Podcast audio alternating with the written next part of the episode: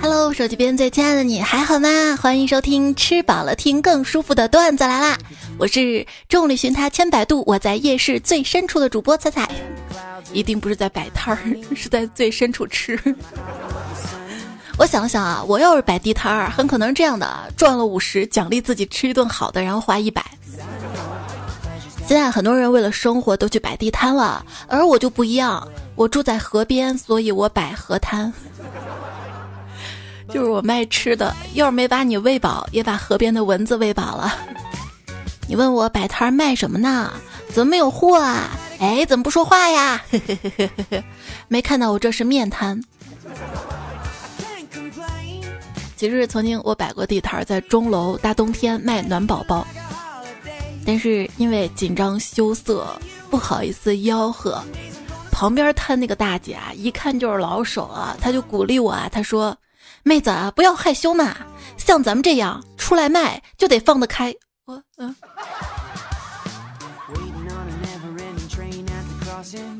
挣钱啊，挺不容易的。早上路过一个豆浆摊，听老板问客人：“您的豆浆要几分甜？几分甜？”几分甜。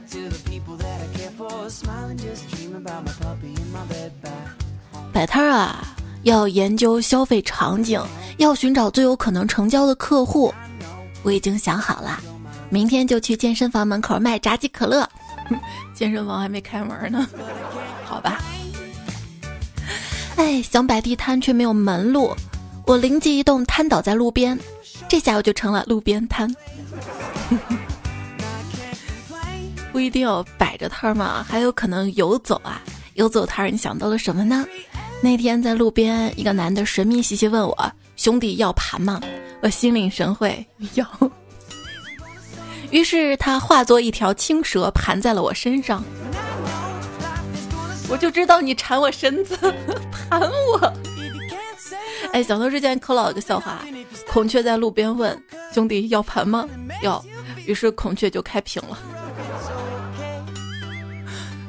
嗯，我们这边说了夜市还有早市，通常早市呢我起不来。但是想到早市好吃的早餐，嗯，还是可以起来。那天要起来去买胡辣汤，我妈呢就让我给她买墩布，反复叮嘱我啊，说墩布四块钱就能买一把，千万不要买贵了。到了早市，问了很多摊贩，哎，怎么也不下五块钱。我跟个小贩磨叽了半天，对方仍然寸步不让。我情急之下跟他说，四块钱卖给我行不？你要不卖给我，一会儿我叫我妈来跟你砍价，怎么样？小贩眨眨眼睛想了想，嗯。把墩布递给我，成交。忆往昔，奔波匆忙，只为炕前一碗热汤，何处话凄凉？看今朝，五步一摊，十里长街三千点位，迷醉万众有情郎。天净沙摆地摊，煎饼冷面糍粑，铁酒烧烤龙虾，鸡排鸡柳鸡架，城管来了，弯眼笑眼如花。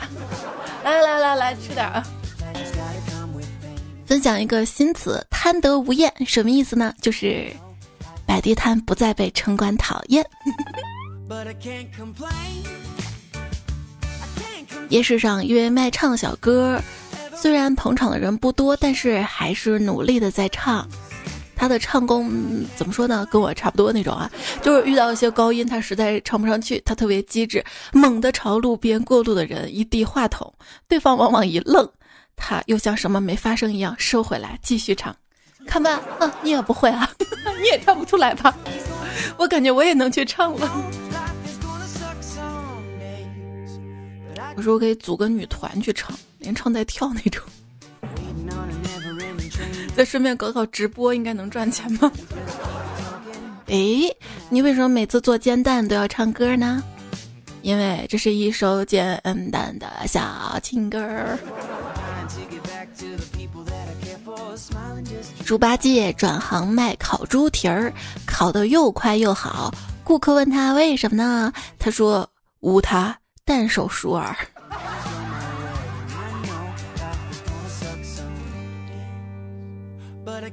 说一遍再见你。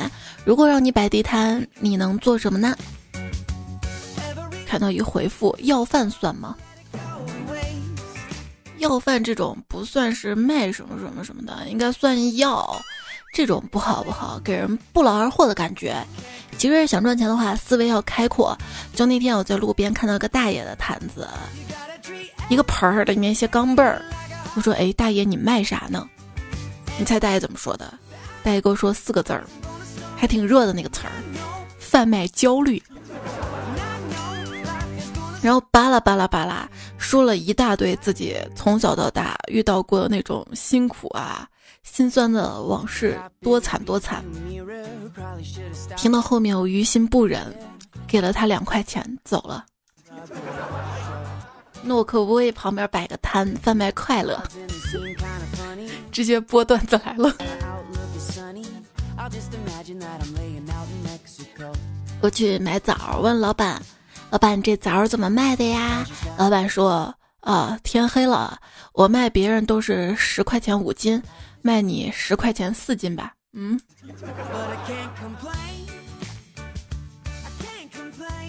在夜市上看到个小包，特别的小巧精致，一问价格八十八，我心想还价六十差不多就行了，就跟老板比了个六。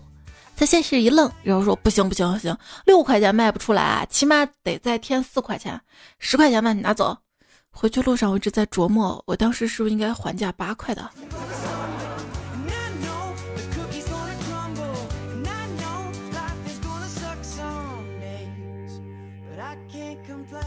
买帽子，老板说帽子两个三十五，一个是三十。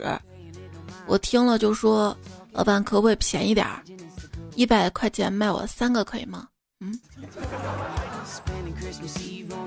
数学不好就不要出去讨价还价了，如果数学不好就不要摆摊了。钱一旦收错找错，一天就白干了。哦，现在好了，现在可以扫码支付。万一遇到一个输错零的，我是不是就赚了？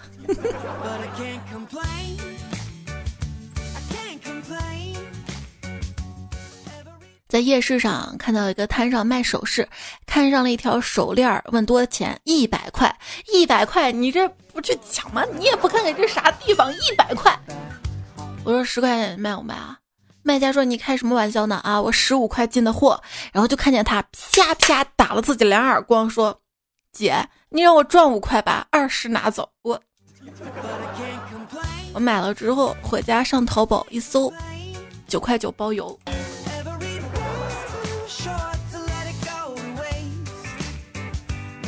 说一遍再见的你，想要零成本、零风险地摊创业吗？”上淘宝用花呗进货，摆摊七天，如果卖不出去的，退了就好。不是我教的，网上都这么说的，但我觉得这样挺不厚道的，对淘宝那些卖家不公平。还有朋友戏称说，地摊经济是对拼吧巴拉巴拉的降维打击，他们公关做太好了，不好意思直接说。我现在不管啥平台啊，都喜欢玩什么猜你喜欢，这个也猜，那个也猜，看着都猜些什么玩意儿啊？你说你们猜这么久，也没猜出来我喜欢免费的。我总觉得那些手机 APP 在偷听我讲话。我现在手机就在旁边，我就怕这期节目做完之后，再一搜猜你喜欢就出来手链儿，因为刚不是说到手链吗？帽子刚不是说到帽子。别人买东西啊，缺什么看什么买什么。我买东西，看看有什么，看到什么就觉得自己缺什么，怪不得钱越攒越少。然后还要安慰自己，之前那段子嘛，说钱没有消失，只是换了一种形态陪着你。你看，它变成了你更喜欢的形状呢。人生是什么？人生就是看自己有多少钞票变成了多少发票。我钞票见都没见过。就直接打到卡里了吗？都不带取钱的。生活中的迷惑之一，就是为什么以我的收入遇上我的花钱方法，这么多年了，我居然还没有被饿死。大概是我会回血吧。失业回血取代老婆不让买，现成为了闲鱼上一个新的 SEO 热门关键词。其实啊，买买买买多了，就发现很多钱啊都花冤枉了。其实购物有很多省钱的办法。如果你网购想要购买的商品，先不要结账，添加微信公众号 API 六九零，把你想要购买的商品链接发给这个公众号，然后再按流程下单，就可以获得省钱优惠。淘宝、京东、拼多多都可以使用。记住，公众号是 API 六九零，字母 API 加上数字六九零。看到还有返利的一些佣金，嗯，回血回血。这也算是我的经济来源吧。还有一个就是好评返现，我办信用卡被拒绝了，他叫我填经济来源，我填了信用卡，我我不对吗？老家亲戚问你工资多少，该怎么回答呢？学学啊，哎，做生意去年亏了三十多万，今年刚缓过来，就是手上还缺点资金周转一下。这个时候要停下，特别诚恳的看着他们，然后问：“哎，你们最近怎么样啊？”我最近怎么样啊？哎，我听歌没有 VIP，恋爱没有 ING，游戏没有 MVP，现实没有 RMB。怎样高大上的形容自己穷呢？雨后的土虽然有些粘牙。但是口感变得更加的松软清香，东南西北风各自有着独特的味道，其中东南风夹着阵阵的米香，仿佛置身于一片音乐的海洋，配着从西伯利亚进口的寒风，如果风量足够大，偶尔也会有虫子这样的肉食，令人回味无穷呢。穷归穷，但我的化妆品可不便宜。对，穷归穷。可是我的鞋子都是限量版呢。永琪在街头遇到了尔康，永琪说：“嚯，尔康！”尔康说：“是福不是祸。”孔子在路上遇见段誉，孔子曰：“你好，我是孔子。”段誉说：“你好，我是段子。”孔子说：“不好笑。”用聊天软件聊天的时候，打招呼直接问在吗，很容易被误认为是借钱的。如果在前面加个称谓，立刻就显得非常的亲切。例如，儿子在吗？俗话说得好，有朋自远方来找你借钱。今天跟一哥们借钱，一通电话跟他说明借钱的原因之后，他说：“你等会儿啊，我捡个烟头。”有些臭碗的烟盒先不要扔。有一天穷的可能会感激曾经的自己。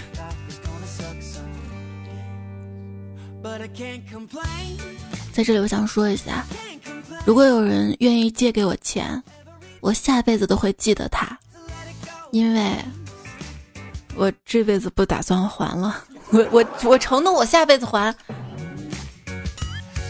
借钱的反义词是什么？我觉得是恋爱。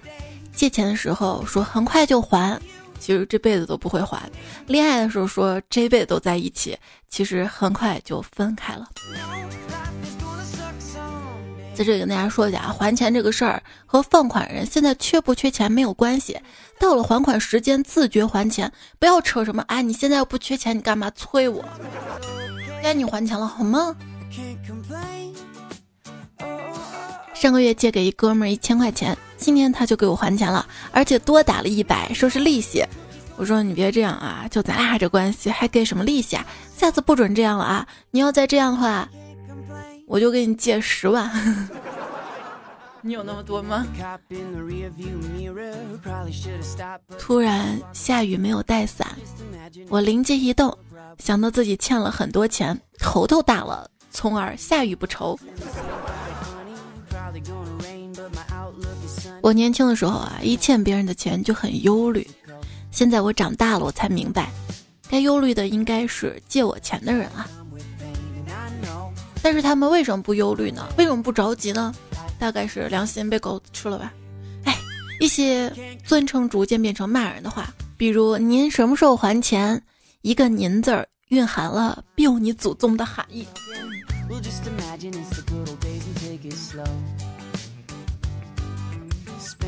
不借钱给朋友，就会失去朋友；借钱给朋友呢，就会失去钱跟朋友。有些人到最后打电话不接，短信不回，微信都联系不上，你会觉得这个人消失了，或者最起码手机没在身边。那么你发个一块钱的红包试试，发了红包会发现他领了红包还是不回你。叶城回家，发现丈夫不还钱，身后的叶凡、叶晨、萧阳、林涛、苏允、岳峰、郑玄、薛远八个上门女婿随行，一声令下，八百地狱行者围住居民楼，十万飞龙雇佣兵奔来，你还不还钱试试？前几天缺钱了，缺钱第一反应找亲人借钱嘛，就打电话给我嫂子，我哥接的。我说哥，嫂子在吗？怎么你接了啊？快，我找嫂子有事儿。哎，我在家，你找嫂子干嘛呀？快把电话给嫂子，我找她有事儿，这事儿你办不了。我还不信我办不了了，你说啥事儿？那你借我两千块钱。那个媳妇儿，你过来接个电话啊。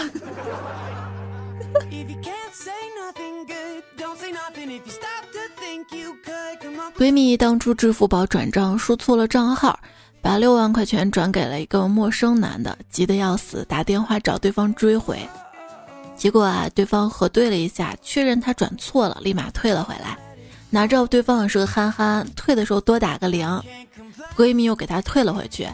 一来往，两个人居然恋爱了，说看中了对方的人品。是吗？是吧？那个缘分就是这么奇妙。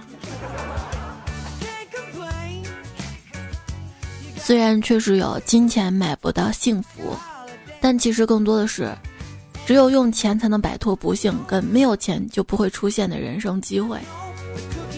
虽然大家都说金钱买不来爱情，但是如果有卖的话，我觉得我是会去买的。金钱跟爱情这个事儿啊，看到了一个国外调查，年收入超过五万英镑的人群中，只有百分之四的人对爱情处于苦苦寻觅的状态。而随着收入的降低，不同人群寻觅到真爱的能力也随之下降。在年收入低于九千五百英镑的人群当中，找不到真爱的人数比例达到百分之十七。所以别再说什么，哎。不想再找什么爱情了，只想一心搞钱。一般宣布只想一心搞钱的人，之前肯定是爱情没了，也没搞到钱。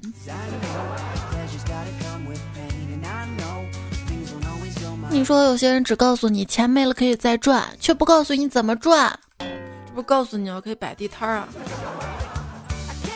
这个事儿我也认真想了想，自己能做什么？我会什么？要不这样子，既然大家都去摆地摊儿，那我是不是可以帮大家录地摊儿大喇叭？十元三件，走过路过不要错过，就就这种。照这个思路，如果你实在不知道做什么，你可以去卖地摊小车啊，地摊桌椅啊，地摊原材料啊，巴拉巴拉，赚想赚钱的人的钱。嗯，这个思路还是可以的啊。世界上。有两种事儿很难，一种是把自己的思想装到别人的脑袋里，另一种是把别人的钱装到自己的口袋里。第一件事情做好的叫老师，第二件事做好的叫老板，两件事都做好的叫老婆。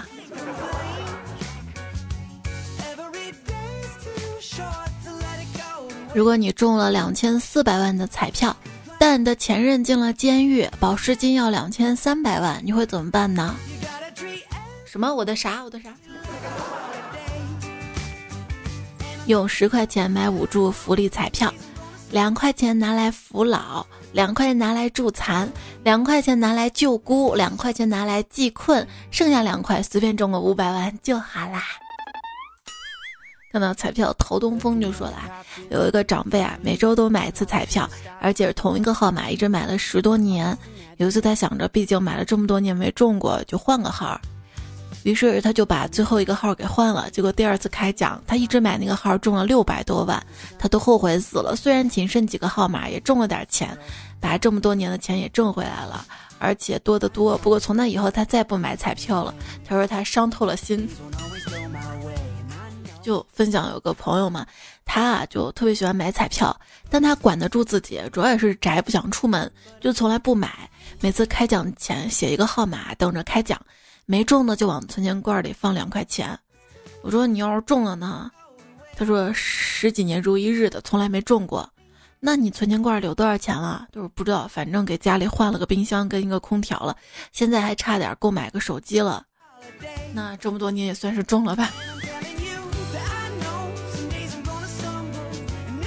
我说我在琢磨啊，彩票这个事儿吧，他又要给人中大奖，又要去福利，做一些福利的好事儿，那钱够吗？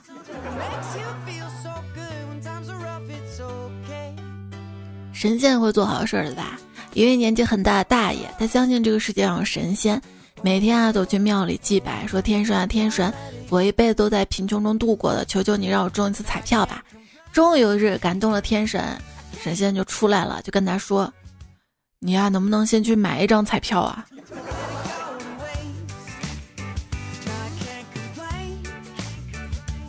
在微博上看到一个富二代发的，几代人的努力，凭什么输给你一个寒窗苦读十年书的？嗯嗯。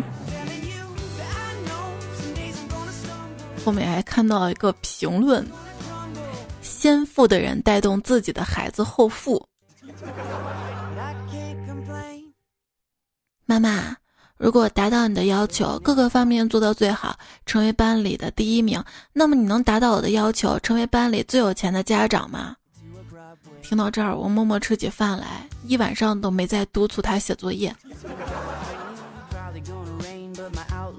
穷人之所以会成为穷人，也许只是因为他出生于穷人家。咦，咱家怎么会这么穷啊？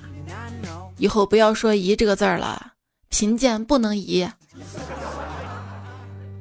哎，只想跟收入差不多的人一起玩。这里问一下，有没有要饭的？读书时候的幻想，长大之后我要叱咤职场，横扫商业战场，拿高薪。现在的我，一件又一件的工作，真的是让人累成了汪汪汪汪语音沟通。之前不是一个段子嘛，说现在有个很大的误区，就是办公室的白领们自以为自己表现优于自己的父母，其实这不过是因为经济结构转型造成的误会而已。现在公司的格子间里哼哧哼哧做 PPT 那些人，和当年踩着缝纫机的女工们没有本质的区别嘛？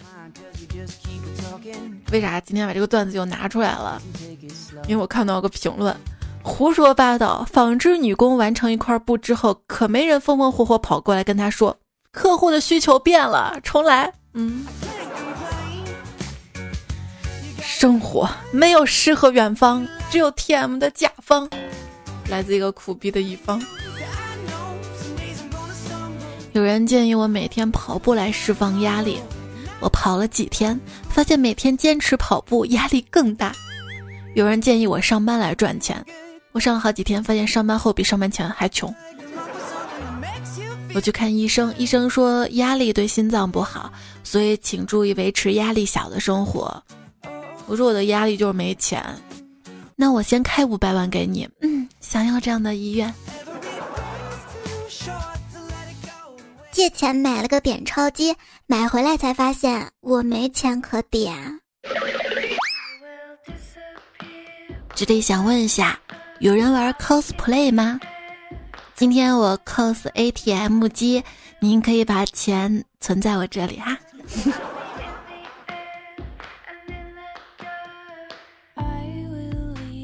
今天跟一哥们聊天儿，聊着聊着聊到钱的方面，当时我就说，全世界六十亿人，要是每个人能给我一块钱，那我不就发财了吗？那哥们儿立马用鄙视的眼神看着我。全世界六十亿人，平均一个人给你钱需要两秒，也就是一百二十亿秒，两亿分钟，三百三十万小时，十四万天，三百八十年。恭喜你，过三百八十年之后，你就是亿万富翁了。我我怎么算的呀？不能同时吗？谁会嫌钱多啊？谁呢？你知道吗？被逮住量刑的时候。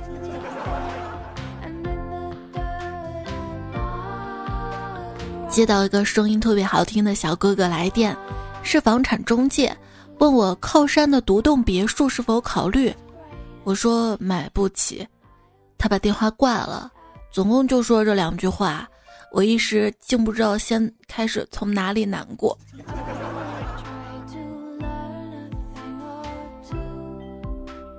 有人告诉我，有钱人才能叫中年危机。我们这种只能叫财务危机。没钱对我来说根本不是问题，是答案。遇到问题不要怕，解决了就行。然而问题就是不知道怎么解决。可以看书啊，理财书籍的存在是为了让作者有钱理财。理财书籍的存在是为了让卖书的人有钱理财。贝索斯，亚马逊 CEO，据预测，他到二零二六年可能成为世界上第一位身价亿万美元的富豪。他呢，净资产在过去五年平均增长了百分之三十四。截至五月十五号，他的净资产估计值为一千四百四十亿美元，今年已经增长超过二百九十亿美元。大家可能对他钱没什么概念啊。说恐怖的事儿，假设我们普通人运气不错，终其一生财富能有一百万美元，也就是七百八百万人民币，也就是我们一生财富也只是他百万分之一。假设我们一天赚一百万美元，我们需要两千七百多年才能达到他的财富。赚钱啊！梦姐找薇娅合作，一共卖了一千二百万。结算给薇娅将近一半的劳务费，也就是六百万左右。股票市值涨了二点五倍，然后高位成交十六亿，其中董事长前期趁机减持一亿，然后被交易所盯上之后，连续两天暴跌。这个案例里，网红主播挣了六百万，董事长的前妻挣了六千万。直播购物的网民呢，其实不亏的，因为买家纺的价格比网上零售还要便宜一些。那谁亏了呢？高位买入的接盘侠亏了三亿，侠之大者。嗯。别人二十岁开玛莎拉蒂，谈网红对象，吃米其林，旅游住五星级酒店，每天打卡网红店拍好看照片，身边一大堆好看的朋友。我二十岁，能不能再睡五分钟啊？中午吃啥呀？工资啥时候发呀？居然有人问：用奶奶身份证绑定支付宝，花呗欠五千元，奶奶没了需要还钱吗？这是人干的事儿吗？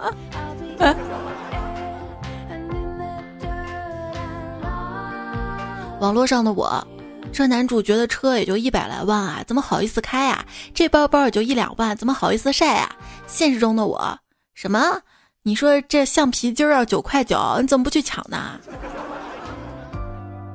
天猫加淘宝加支付宝年活跃买家是七点二六亿人，拼多多的年活跃买家是六点二八亿人，只差一亿啦。嗯，地摊经济对这些购物平台到底会不会有影响呢？应该不会吧？嗯，毕竟还要去网上进货的嘛。摆摊的时候被初恋发现了，彼此见面都挺尴尬的。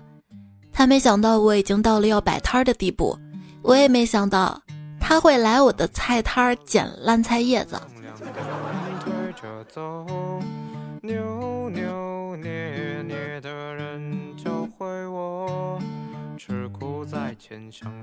就算命运不公，重重阻碍，但我在哪里跌倒，就一定会在哪里爬起来。那些嘲笑我的人，那些坚持嘲笑我的人，迟早会笑死的吧。依然收听到节目的是段子来了，我是彩彩，也希望你多多微笑，笑起来真好看，希望你变好看。我的微信公众号是彩彩，微博一零五三彩彩，喜马拉雅的 ID 是彩彩。没有关注的小伙伴记得关注一下。今天说到地摊，让本我再飞一会儿。他说现在啊，感觉说自己没摆地摊都不好意思出门了。现在的成功人士貌似当年都摆过地摊儿。之前不是说种菜是中华民族的基因嘛？现在看摆摊儿算是另一个民族基因啦。在网上还看到，经文某地城管大队队员每人领到了发展三个地摊的任务。摆摆地摊的风口来了，目测又会有一轮千摊大战，各个互联网巨头收购小地摊，签约地摊摊主，千万收入及地摊博主，还有等网红摊主会诞生，下一个有钱人就是你，还不赶紧加入吧？嗯。允许摆摊是好事儿，提倡摆摊也未尝不可，但是现在把摆摊宣传成了发家致富的捷径，炮制出了各种日进斗金的孤立新闻，就有点当年万众创业的味儿。怎么说呢？摆地摊儿到底会赚钱吗？如果你努力做啥都会挣钱的，凡事没有一蹴而就，摆地摊呢也是一门学问，也需要用心钻研。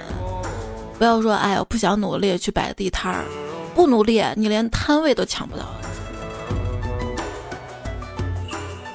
魏亚轩说：“哎呀，太好了，又更啦，让我找个词儿夸夸你吧。”哎，找不到，算了，还给你想个标题吧。人家洋楼小别墅，我是村里破落户。谁能想到？年纪轻轻的我就因为没钱尝遍了人间各种疾苦，昵称都是骗人的。说手里啊一旦有了钱，就模糊了消费和浪费的界限。对，有些人是这样的，我觉得就是不能浪费，从小都要学会。而且不管是摆地摊还是做什么生意啊，做人是要有起码的道德底线的。首先不要坑蒙拐骗、缺斤少两什么的。另外，也希望大家。摆摊之后，收摊之后，也记得收拾一下自己的垃圾，要珍惜各种机会，比如说可以摆摊的机会啊，对吧？昵称彩彩收到九十九斤说，本人脸皮太薄啦，超市的试吃无论好吃不好吃，都会在售货员小姐的恳求眼神下再吃一块儿。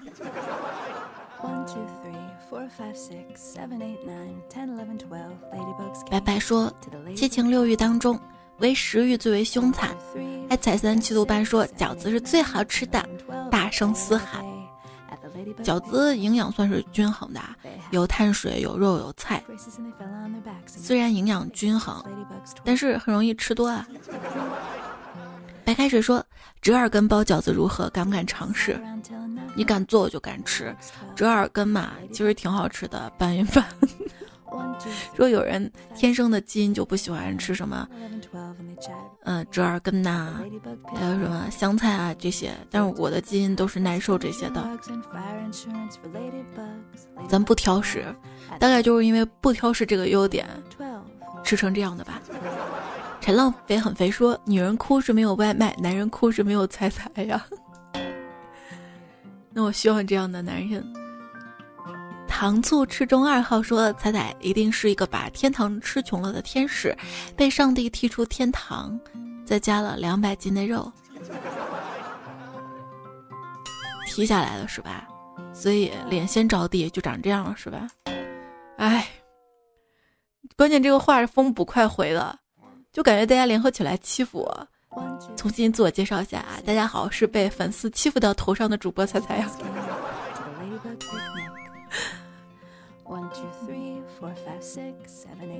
小花说，今天节目好多好吃的，推荐一个减肥套餐：早上老婆饼，中午外婆菜，晚上麻婆豆腐。晚上千万不要喝孟婆汤啊，要不然前面努力就白费啦。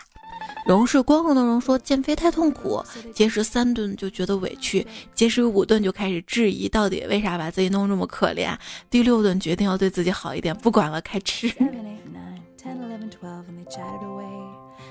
减肥还是不要节食啊，控制住六七分饱，再配合一些运动就好了。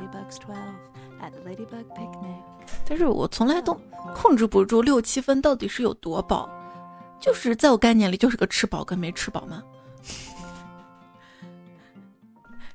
然后风不快说，我平时还对肉没什么感觉，一旦开始减肥就开始疯狂的找肉。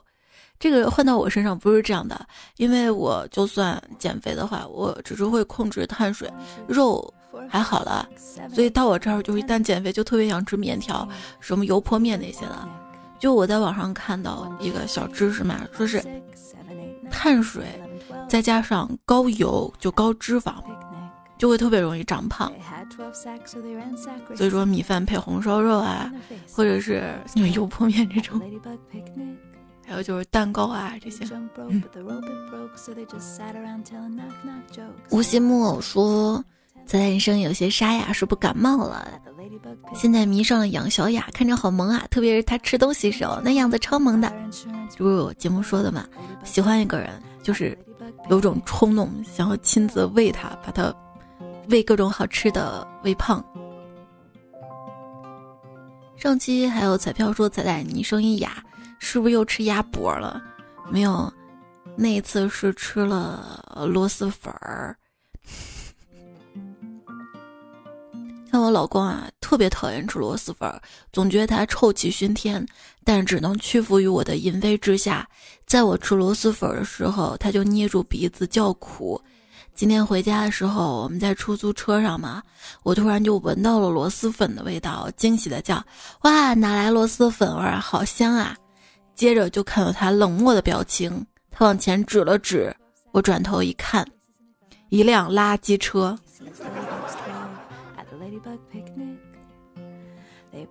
川花绕柱说：“如果彩姐去买录音设备，服务员说，美女你的嗓子真好，可以试试我们的，这算不算卖货的恭维？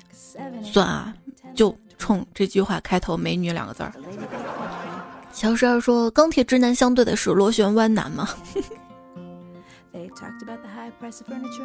有病就去治。说：“直到视线变模糊，直到失去力气。”在大人说这句话的时候，脑子里都有画面了呢。到我脑子里面直接就变颜色了，你知道吗？一定是段子听多了，思维才这么活跃。正当我深刻反思的时候，你又说当代直男战略上藐视女人，战术上跪舔女人。以后我们再说舔这个事儿，哎，舔这个事儿怎么说呢？嗯，你要再说我就不困了呢。可是我今天节目最后这个音乐应该挺让人犯困的吧？应该有小伙伴就是睡着了吧？我是蘑菇采蘑菇的蘑菇说，仔啊，我看你骨骼惊奇，声音好听，是一个不可多得唱歌奇才，跟我学唱歌吧，我可以手把手口把口教你，包，呃，口把口这个怎么口啊？朱蓉蓉说，还是得靠自己。今天听了姐妹们婚姻的故事，感慨女人还是要自己强大起来啊！自己强大就有两个选择了嘛，可以靠男人，也可以靠自己。自己不够强大，那就只有一个选择了，对吧？才是强迫症的粉丝说，如果真的要离婚冷静期，那我希望有个结婚冷静期、生娃冷静期，不然结婚容易，离婚难。不然就不会出现跟现在大学宽进演出之后又嚷嚷要给大学生增负一样的结果嘛？在在的科学家粉丝说：“我羡慕的是在平淡日子里相濡以沫，在寒凉岁月里安暖相陪，在夕阳的余晖中白发苍苍相互搀扶蹒跚的身影，能经得住时间考验的爱情才是真正的爱情。”啊，你说到这个白发苍苍相互搀扶啊。我为什么脑海中觉得我更羡慕的是，等我七老八老，还有个小鲜肉搀扶着我。子飞鱼说，昨天晚上失眠啦，给暗恋的彩彩打电话，接通之后感觉不太对劲儿。我说你先忙吧，但没挂我电话。看到他一直没挂我电话，于是我把手机贴到耳朵上听电话里的声音。大约三十多分钟之后，电话里的姑娘微笑说：“你听够了吗？”我段子来已经录了三十分钟了，我录节目不是有背景音乐吗？应该能听出来吧？不对，如果是电话里应该听不出来，因为背景音乐是录在电脑里的。风不快还回，然后听到一个男生，嗯，那你继续念留言吧，我回房间等你。是你吗？不然你怎么知道？怀疑你在偷窥我的生活。听友二三六六，他说第一次评论没有设置昵称，想着万一被读了呢？结果系统维护改不了。哎，这世界上哪有那么多万一？嗯，我这儿就有。黑暗中的小喵爪说，六一儿童节我们学校门口搞得花里胡哨，放了很多气球，还有大玩偶。当时我就在想，搞这么多活动，你放假才玩好呢？吃到撑，玩的好，闷头一觉继续搞。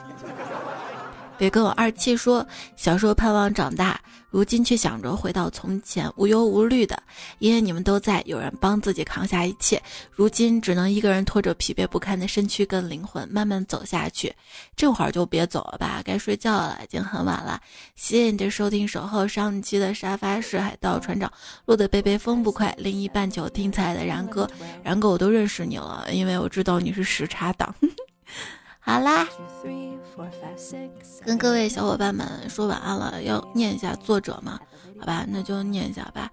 有最佳蹲坑读物、纯良大叔、阿基米德、尹教授、牛奶、三剑旅、北平剑客、幻灭姚僧、屌丝丁强、一只小胖姐、腹肌梗塞、凡人娱乐、小魏、往后余生、木子先生，还有两色风景、嘎夜风、微凉、快点、吴彦祖、哭晕在浴室。还有方圆几里苏，峨眉小道士杨俊杰、康、季剑锋、起啥名字的欧欧、速度与激情陆卷、龟总、谁 TM 抢我亚索，好啦，不抢你的亚索了，你有在抢沙发吗？没有的话就点个赞，多多点赞会变好看。跟你说晚安啦，下期再会，拜拜。三声报价过后，鉴宝师一锤敲碎了文物。